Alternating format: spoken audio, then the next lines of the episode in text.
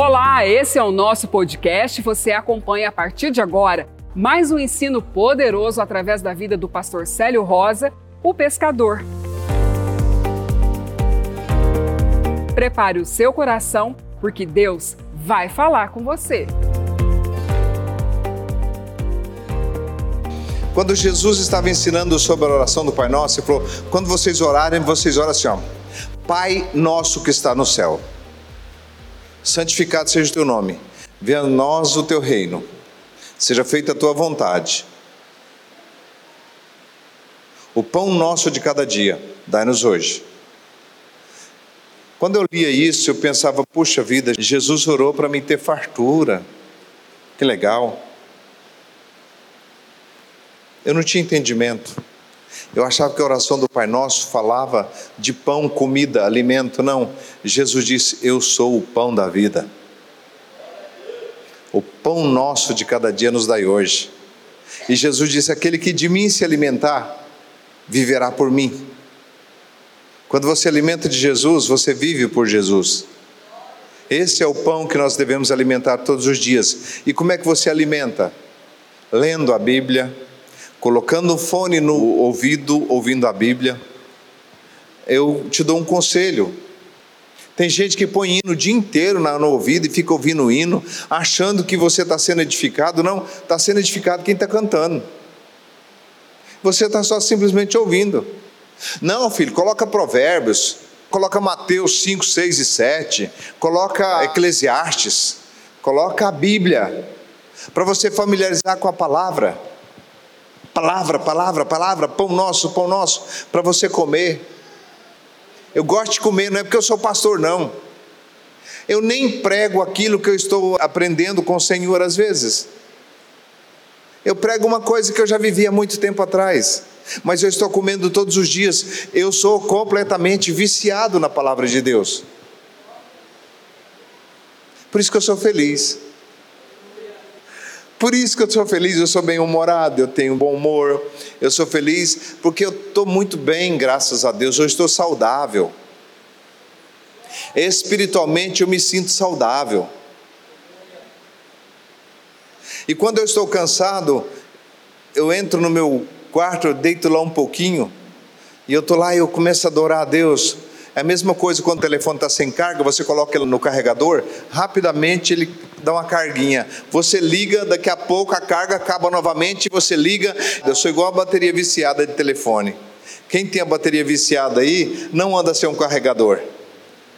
Quem está bem espiritualmente, passa o máximo de tempo se carregando espiritualmente. Alguém tem um carregador de celular aí?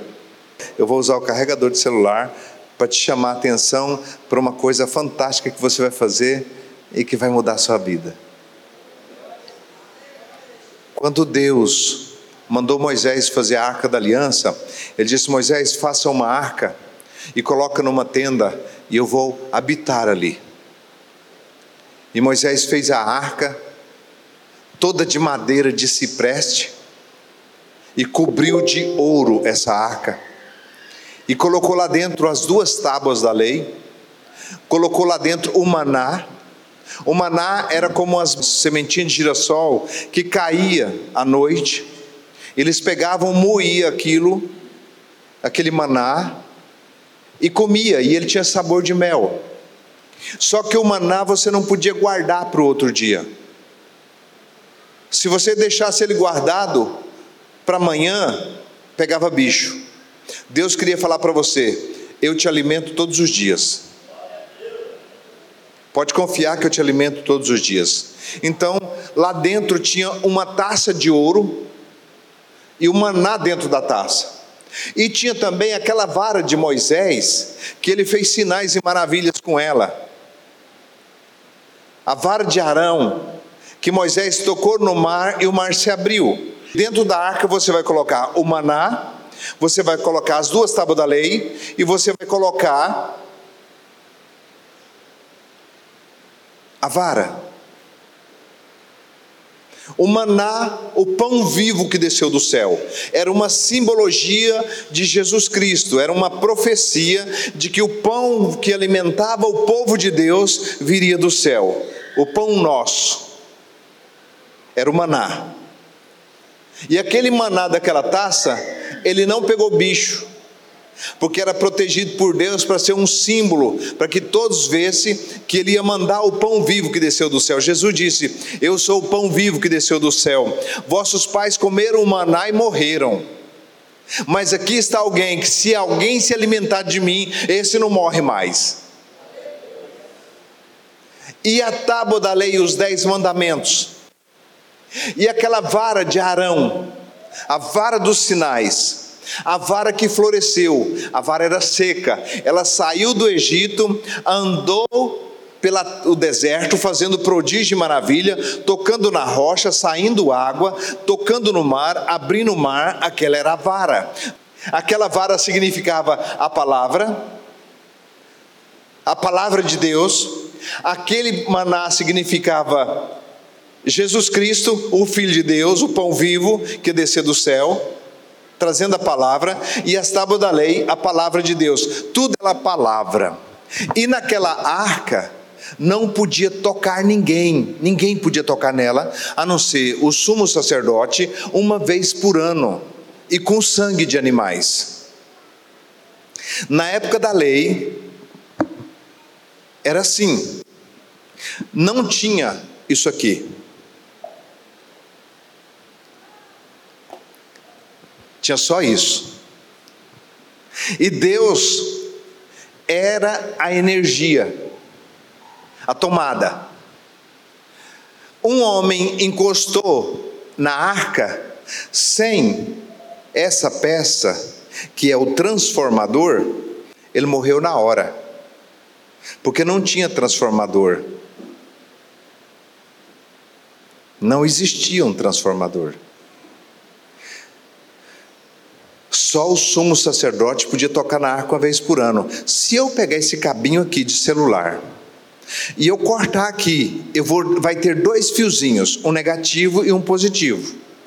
Eu vou pegar e enfiar esses dois fiozinhos na tomada e vou colocar meu celular aqui, lá na tomada. O que, que vai acontecer com meu celular? O quê?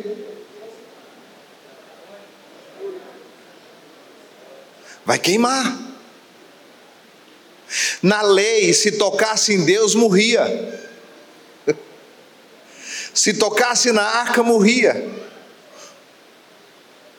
Um homem tocou na arca e morreu.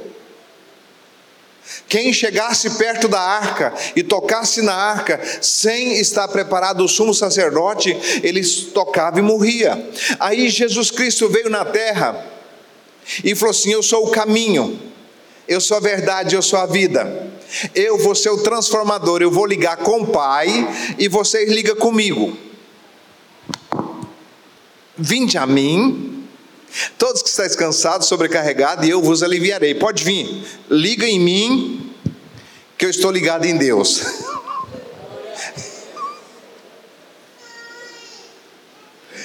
liga em mim, que eu estou ligado em Deus. Agora você tem um caminho. Eu sou o caminho, a verdade e a vida. Ninguém pode chegar no Pai sem eu. Se chegar no Pai sem Jesus, o que acontece? Vou lá agora colocar na tomada. Você tem coragem de colocar seu celular aqui? Mas e se eu ligar aqui? Você tem coragem? Pode ligar seu celular? Porque o poder é transformado quando ele passa por Jesus Cristo, para não matar o homem, mas pelo contrário, para dar carga para esse homem. E esse homem falar com Deus, falar com o mundo, falar em qualquer lugar.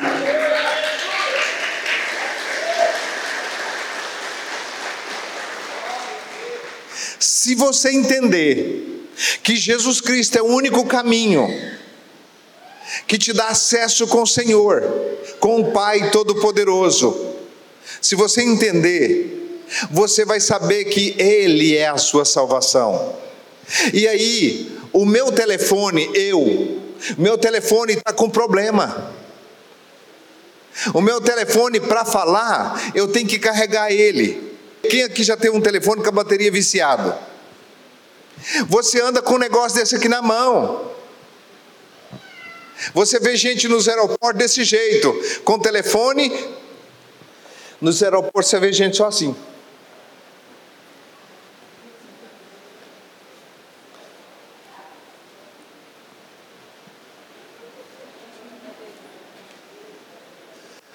Doidinho caçando uma tomada. Porque se não te achar uma tomadinha, ele não fala. E você quer falar de Jesus, você quer os milagres de Jesus, você quer andar com Jesus, você quer falar, mas cadê a carga do negócio? Não tem. E quando você quer falar, você tem que falar através da. Como é que é o nome disso aqui? Palavra.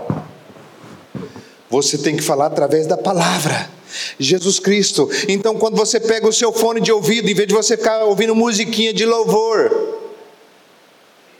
cantinho todo dia, mete a Bíblia no seu ouvidinho e escuta a palavra, porque através da palavra você chega a Deus.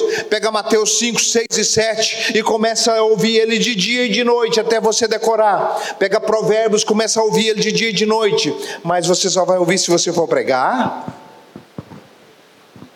Não, filho, é para você viver. Porque agora você tem um livre acesso ao Pai pelo novo e vivo caminho que é Jesus Cristo, que morreu no seu lugar para você receber. É Ele morreu por você para transformar. Ele é o transformador que pega o poder de Deus que criou o céu, criou a terra, criou o universo. Que se o homem encostar, ele torra, mas ele tem que ter um transformador desse. Porque se ele encontrar sem esse transformador, ele não tem acesso ao Pai. O poder do Pai é tão violento que ele morreria. Então nós vamos chamar esse transformador aqui de a graça. Deus deu a graça para nós, que é Jesus Cristo, que Jesus ligou com o Pai, ele e o Pai fez um, morreu, ligou com o Pai, agora a palavra dele liga com Jesus e nós, através da meditação na palavra, através da oração, nós conectamos. Alô, Pai? Olá, meu filho. Pai, é o seguinte, minha mulher, pai, ela está numa, numa perrenguice violenta, pai. Braba. Quando vai chegando a véspera do fim do mês, sangue, fogo e labareda. Não consigo aguentar, pai. Eu estou pensando até em dar um, dar um jeito na minha vida, eu vou mudar. Você consegue sim, eu preciso tratar com você. Pai, mas minha finança não muda. Eu estou falando com o senhor, ó pai, eu dei o dízimo mês passado. E até agora, até agora não aconteceu nada. O senhor não está me ouvindo? Eu deixei a minha palavra para você, filho. Mas eu pratiquei, eu dei o dízimo a semana passada. Mas você não está fazendo conforme é necessário, filho. Mas pai, o senhor não disse que é uma semente, eu plantei. Enquanto você quiser troca, filho, a sua semente não vai frutificar. Troca como assim? Não estou entendendo. Você quer me dar algo para receber algo em troca, meu filho. Você não está me fazendo com amor. É, tá certo. Bem que eu vi o pastor falar, então era o senhor que estava falando na boca do pastor? Sim, ele disse para você fazer com alegria. Sabe, pai, eu acho que o meu pastor tem razão. Ele está para te guiar, filho. Então tá bom, eu estou em belas conexões com o Pai. Mas aí é o seguinte: eu paro de orar, paro de jejuar. Mas o que me guia, tem uma linha que me guia. Essa linha chama-se ó Oração. Oração. Parou de orar? Parou de falar.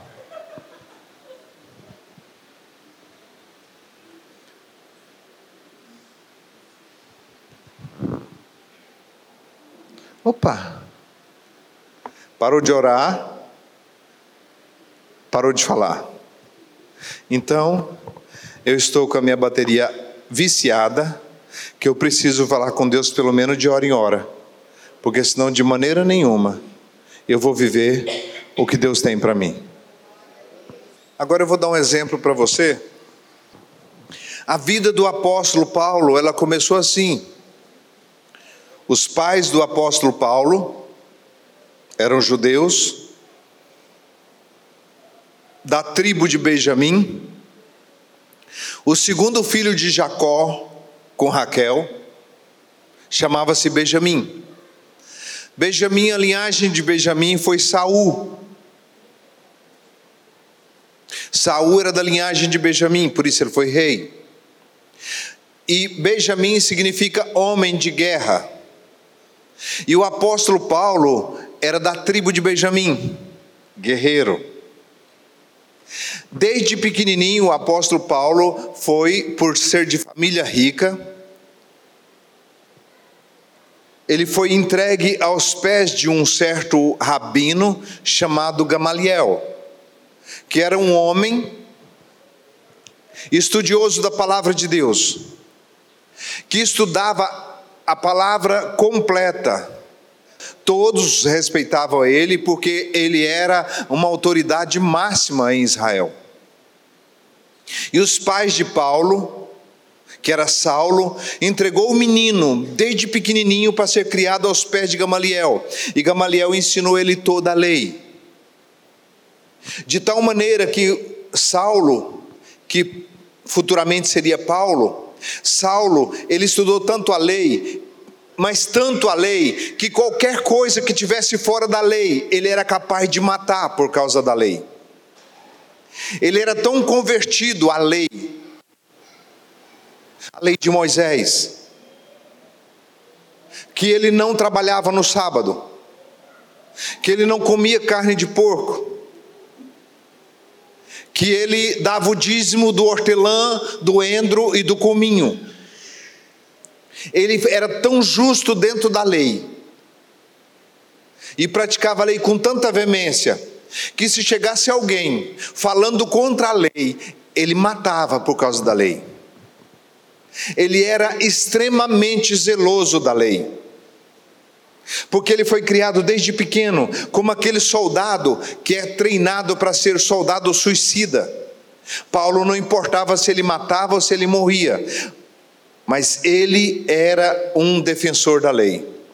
E quando Jesus Cristo veio, quando apareceu os cristãos, Jesus apareceu comendo espigas no sábado, colhendo espigas no sábado, curando no sábado comendo sem lavar as mãos. Aquilo para o judeu era uma afronta. E Paulo começou a irar contra os cristãos. Porque os cristãos vinham de uma linhagem agora de graça Homem simples que não estudou na lei como estudava e começou a falar desse amor de Deus, começou a fazer maravilhas e prodígios, e Paulo então falou: Isso é contra Deus. Nós vamos perseguir em nome de Deus e matar em nome de Deus. Aqueles homens suicidas, os homens bombas que tem até hoje, eles matam em nome de Deus. Eles morrem crendo que está sendo justificado por ser alguém que não importa se suicidar, se derrubar uma torre, se derrubar milhares de pessoas, se lançar aviões na torre, eles não importam com a própria vida deles, porque eles foram treinados para aquilo. Paulo era um daqueles. E ele começou a perseguir os cristãos. Ele cresceu, era respeitado, era fabricante de tendas, ele fabricava tenda para o soldado romano. Observa que a profissão de Paulo tinha tudo a ver com o futuro dele. Diga assim: a minha profissão, a minha profissão. aquilo que eu faço de melhor, Tem tudo a ver com a minha chamada. Amém? Porque Saulo era fabricante de tendas. Te dei a maior dica do ano, hein? Paulo era fabricante de tendas, lidava com tendas. Quando ele aceitou Jesus, que ele se converteu, foi ser o quê? Fabricante de tenda também. A tenda que não era de Deus, ele falava do amor de Deus, aquela tenda passava a ser agora templo do Espírito Santo.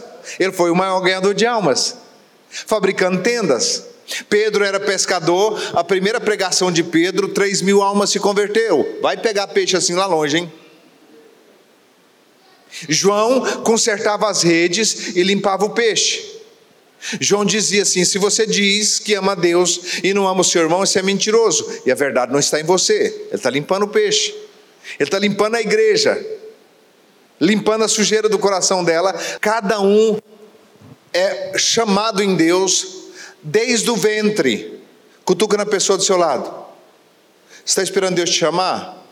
Você foi escolhido desde o ventre, ou ungido do Senhor, labareda de fogo. Você foi ungido desde o ventre, você foi escolhido, você não foi um acidente, você é um projeto do Deus vivo. Ninguém foi nascido para perder, foram escolhidos. Deus separou entre 50 milhões de espermatozoides, separou você e eu e te deu uma vocação. Muitos erram e não quer o caminho da verdade. Então eles fazem atrocidades. Mas será que Deus escolheu o Osama Bin Laden para matar muita gente? Deus escolheu ele. E ele escolheu matar gente. Mas Deus escolheu ele. Ele que não escolheu Deus. Mas Deus escolheu ele. O arco-íris tem só a metade. Quem já sabe que o arco-íris tem só a metade? Aquela metade significa que Deus te escolheu. E quando você passa pelas águas do batismo, você faz a outra metade. Porque você só vê o arco-íris inteiro pelo reflexo da água. Isaías 55: Quando passares pelas águas, estarei contigo. Então Deus te escolheu desde o ventre da sua mãe, te deu uma capacitação para fazer algo nessa terra. Então sua chamada tem tudo a ver com a sua vocação, com aquilo que você é bom para fazer. Uma grande professora vai ser uma grande mestre no ensino da palavra de Deus. Um médico que compadece das pessoas doentes, com certeza ele vai operar em dom de curar. Cada um tem a ver com aquilo que você faz de muito bem, porque Deus vem treinando você desde o ventre para você ser conforme a imagem do seu filho. E Saulo era esse fabricante de tendas, da tribo de Benjamim, da linhagem de Saul, homem de guerra, tribo de guerra, preparado para matar. E aí ele pega a lei todinha com ele e vem um povo andarilho, comendo com a mão suja, no meio das prostitutas, dos mendigos, dos, do, do povo, da escória da humanidade naquela época, vem junto com um rabino chamado Jesus Cristo e vem de lá curando enfermos, expulsando demônio, ressuscitando mortos, e esse povo vem totalmente desorganizado, e Paulo tão metódico, tão organizadinho. Tudo de Paulo. O prato era assim. É, se você vê um judeu comer, você pira a cabeça. Ele leva duas horas só para arrumar a mesa. Nós vimos, nós fomos em Jerusalém, nós vimos eles comerem. E eles arrumam o talher, e arruma, e arruma, e arruma. E ele é todo organizadinho. E Paulo todo organizadinho, todo metódico. E vê os cristãos todo bagunçado, desengonçado, comendo no sábado caminhando no sábado, catando espiga no sábado, enchendo a pança. Uma hora estava num lugar, outra hora estava no outro. Não tinha uma igreja fixa para reunir, tudo bagunçado. A justiça de Paulo já falou assim: vou matar tudo. Eu sou um homem de guerra, vou acabar com todo mundo. E ainda por ele ser muito importante, os magistrados, sabendo do homem violento que ele era, defensor da lei que ele era, falou: esse é o cara exato para fazer o serviço nós precisamos. Perseguir os cristãos. Soltou o pitbull no meio de um bando de criança.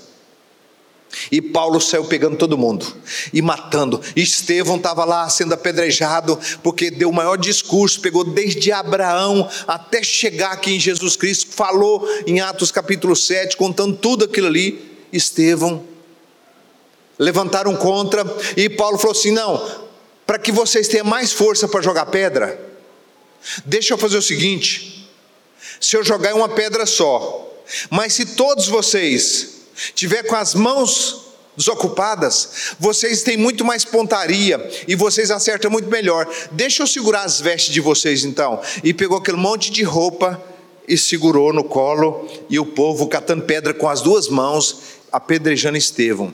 E Estevão fez uma oração.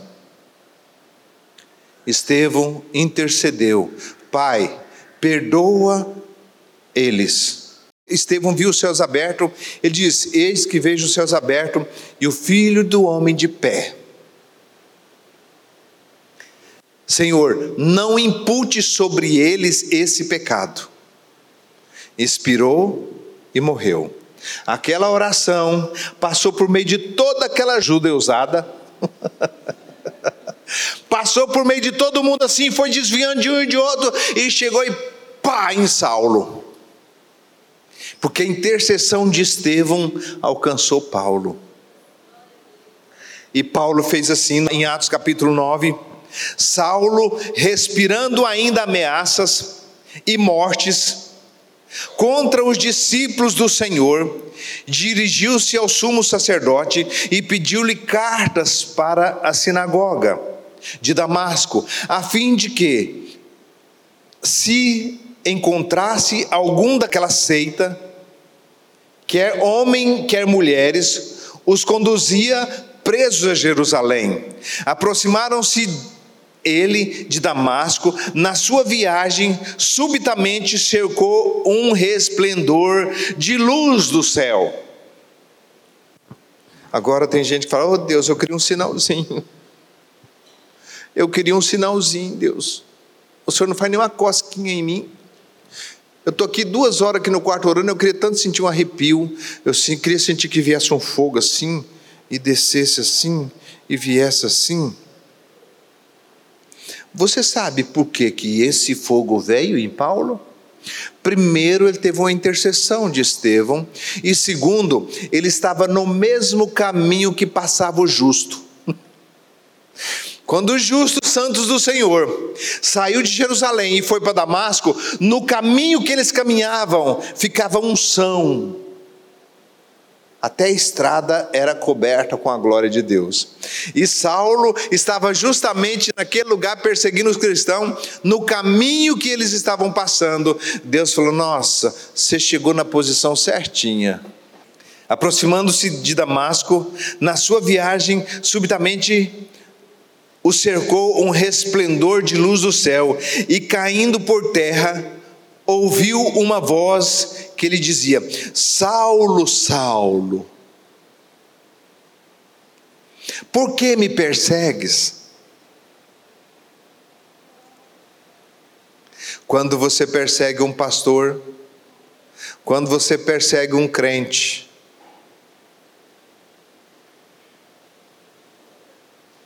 Você vai cair do cavalo. Porque não é crente que você persegue, você percebe o Senhor dos crentes. Paulo estava perseguindo o Senhor dos crentes, não eram os crentes.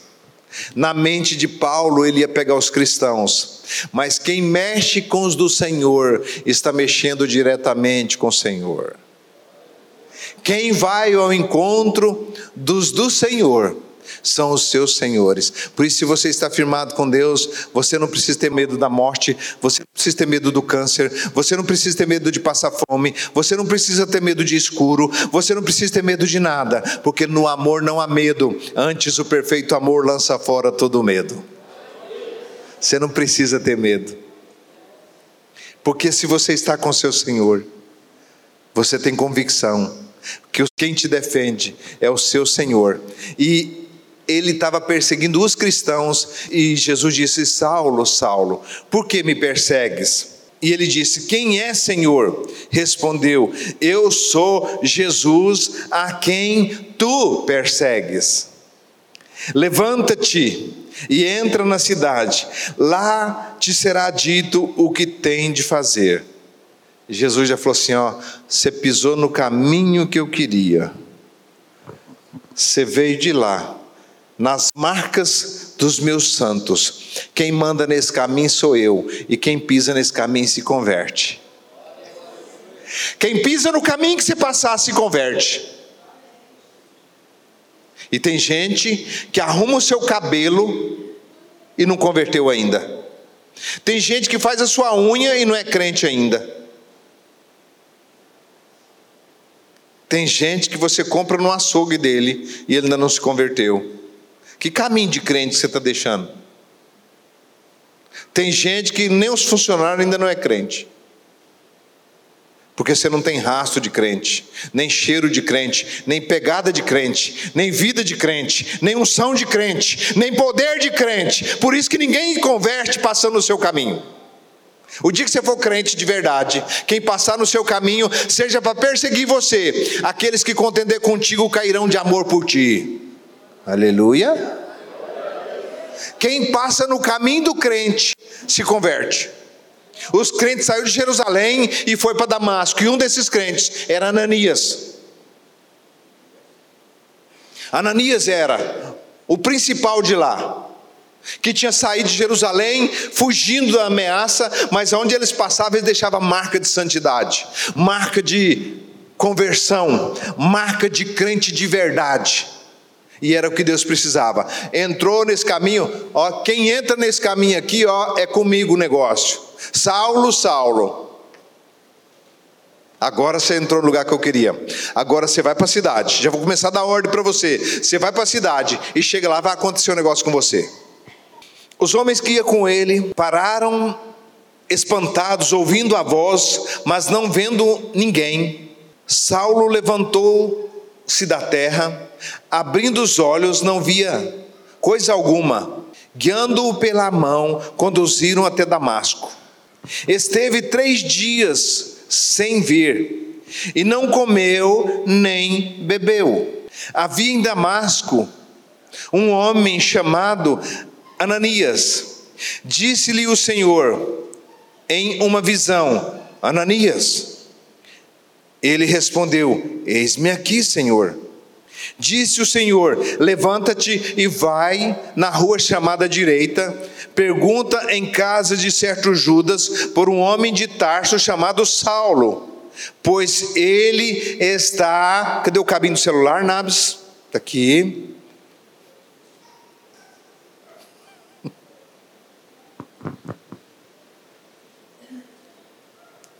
Pois ele está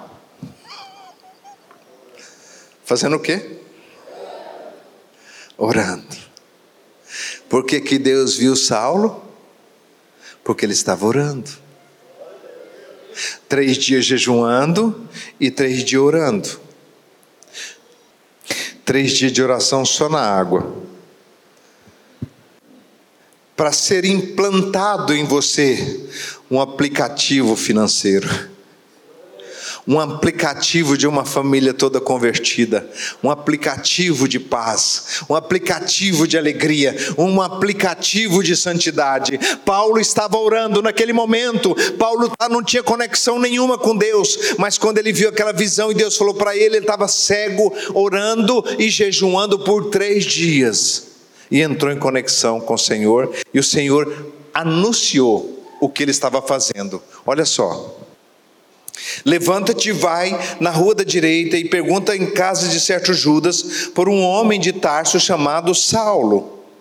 Ele está orando. Diga comigo, Jesus vê quem está orando.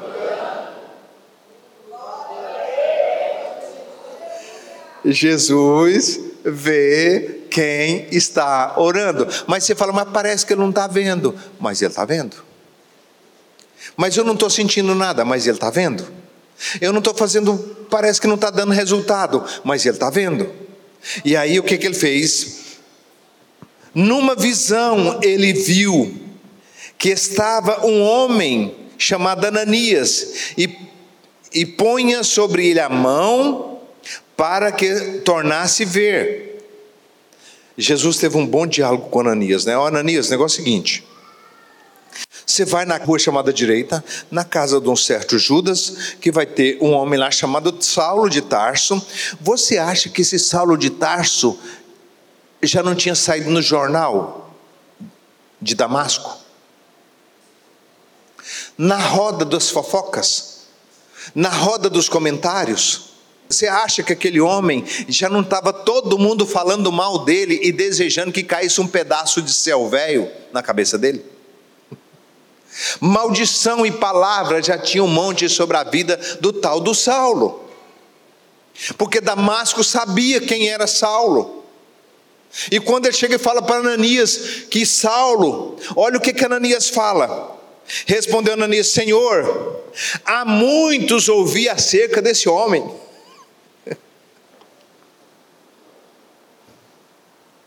Há muitos. Todo mundo está falando dele. O terror ambulante, a morte andando em cima de dois pés, o anticristo, a besta fera, o Beuzebu em forma de homem, o sanguinário, o violento, o terror de todo mundo. Respondeu Ananias: Senhor, há muitos ouviram acerca deste homem, quantos males tem feito aos seus santos em Jerusalém. É notícia, todo mundo está falando mal dele. E ele já matou gente, já fez isso, já fez aquilo. Agora, Senhor, o que, que o Senhor está fazendo comigo? O Senhor me pega e bota eu na boca do leão. O Senhor quer que eu vou lá falar com tal do Saulo? Se você é um discípulo de Deus top, Deus pode mandar você fazer qualquer absurdo que você faz. Ele manda você perdoar, você não perdoa. Ele manda você suportar, você não suporta. Ele manda amar e orar pelos seus inimigos, você não consegue fazer isso. Como é que ele vai mandar você fazer coisas para ele? Se as coisas que ele já tem mandado você não consegue fazer. Ele já não mandou quantas vezes você orar em línguas e você não consegue fazer. Como é que você vai ser um discípulo dele? Ele mandou Ananias e falou assim: vai lá atrás de quem vem para te matar. Que belo encontro, hein, Senhor? O homem vem para nos matar, o homem vem para fazer mal para nós. O Senhor vai e manda eu direto para o homem para facilitar o serviço dele, Senhor. Não estou te entendendo. Tem coisa que Deus faz que você não entende. O Senhor quer facilitar o serviço do homem que veio para me matar. Saulo, esse camarada tem feito muitas coisas aos santos de Israel, matado, jogado, apedrejou. Ele foi um dos que apedrejou Estevão junto, segurou a roupa para o povo ter mais força para jogar pedra.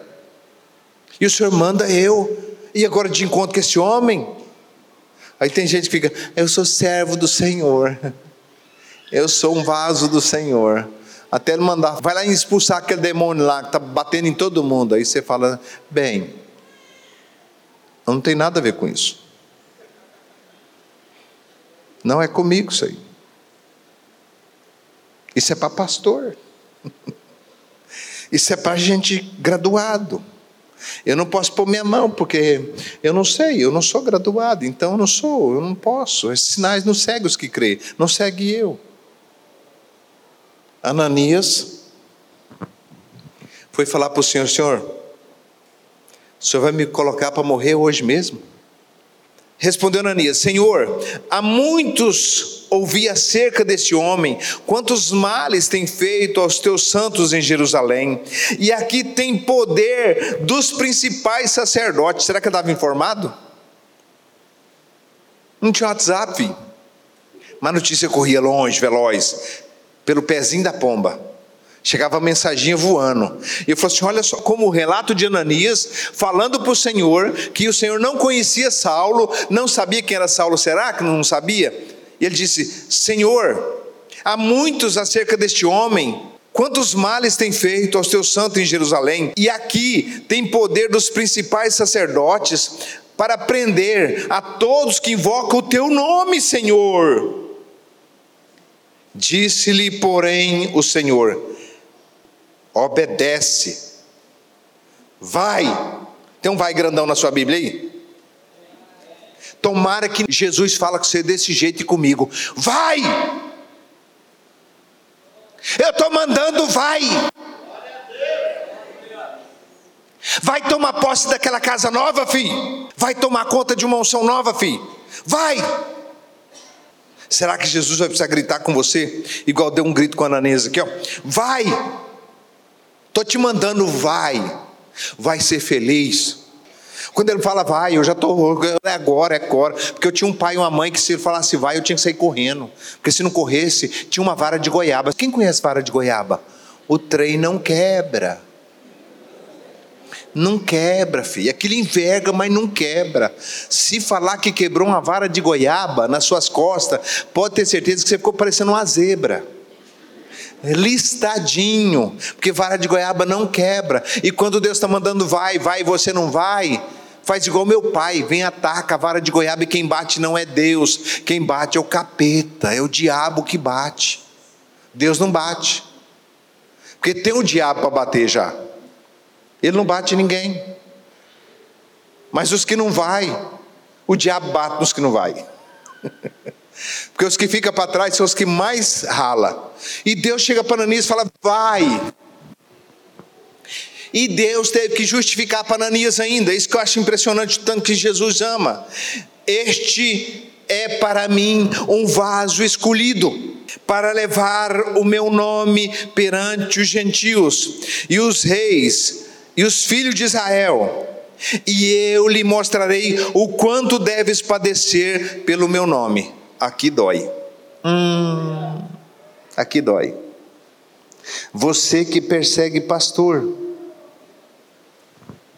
você que fala mal de pastor, sua batata está assando. Saulo foi perseguidor? Fi, agora é que ele vai ver o que é perseguição. Jesus botou a rei nele. E falou agora, você vai ver o quanto você vai padecer. Aí quando chega lá em 2 Coríntios, no capítulo 9, ele vai falar assim: é, o quanto que eu sofri. Em cadeia, muitas vezes, em prisão, em naufrágio, em perseguição, em meio de bandido, no meio do mato, no meio da selva, na arena com leões, no meio de falsos irmãos, eu padeci, eu passei três noites, três dias no abismo, eu fui apedrejado, eu fui açoitado e fui, fui colheu tudo que plantou.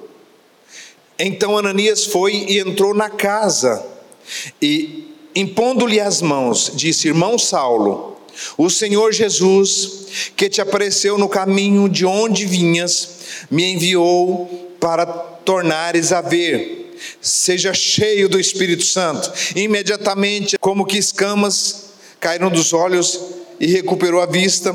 Levantando-se, foi batizado depois de ter comido, sentiu-se forte e esteve Saulo alguns dias com os discípulos em Damasco.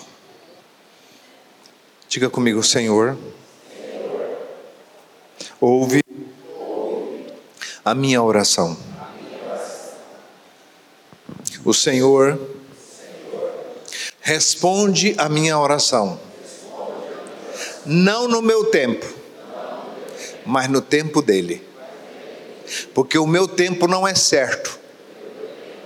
Certo é o tempo dele. Amém? Graças a Deus. Desde o cabinho do celular, foi tudo encaixado. Deus viu Paulo orando. E todas as vezes que você ora, em nome de Jesus, você faz um elo de ligação com o Pai, você está no elo de ligação com o Filho e com o Espírito Santo. Coloca a mão no seu coração, deixa eu orar para você.